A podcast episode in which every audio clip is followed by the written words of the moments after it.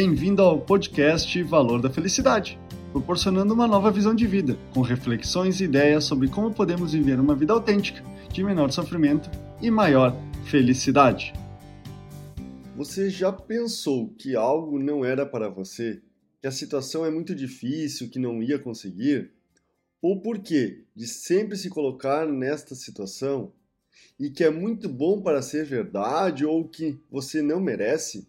Vivenciando sentimentos de culpa, insegurança, negação, incapacidade e autodepreciação? Essa ideia é o tema do podcast dessa semana, a autossabotagem. Confiança e merecimento. Essas situações citadas anteriormente são boicotes que você está fazendo consigo mesmo ao não confiar no seu potencial de concretização e o pleno merecimento. Essa autossabotagem é construída a partir de circunstâncias que você pode estar construindo conscientemente ou inconscientemente. Tipos de autossabotagem. A autossabotagem apresenta-se de diversas formas. Quando vítima, se utiliza da dor a fim de obter ganhos como a atenção. Negação por medo de fracassar. Culpa ao ruminar o que se passou, fica onde está, evitando desse modo progredir. A paralisia procrastina atividades, nunca conclui nada, tendo o benefício de não fazer nada. E o próprio medo, não precisando se expor e evitando ser julgado pelos outros. Fique atento.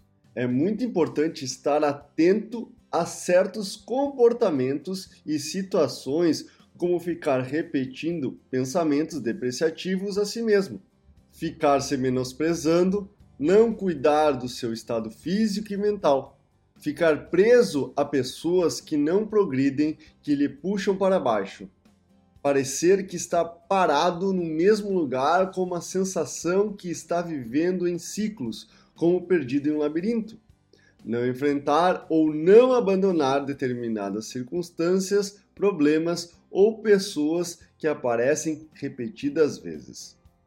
Como sair da autossabotagem? Primeiro, assuma a responsabilidade. Tome as rédeas de como você escolhe reagir ao que acontece com você. Defina objetivos em sua vida e pequenas metas para alcançar esses objetivos. Faça terapia consigo mesmo ou com algum profissional. Isso irá lhe ajudar a encontrar as causas deste boicotes. Aprenda com insucesso. Se você não conseguiu, é porque você não está pronto para viver o que busca. Faça o seu melhor com as condições que você tem. Conviva com pessoas que lhe inspirem, que deixe você melhor. Esse é o podcast Valor da Felicidade. Achando útil esse material para o amigo, colega ou familiar, compartilhem nas redes sociais para que mais pessoas conheçam esse trabalho da Valor da Felicidade. Agradeço a sua audiência e até o próximo!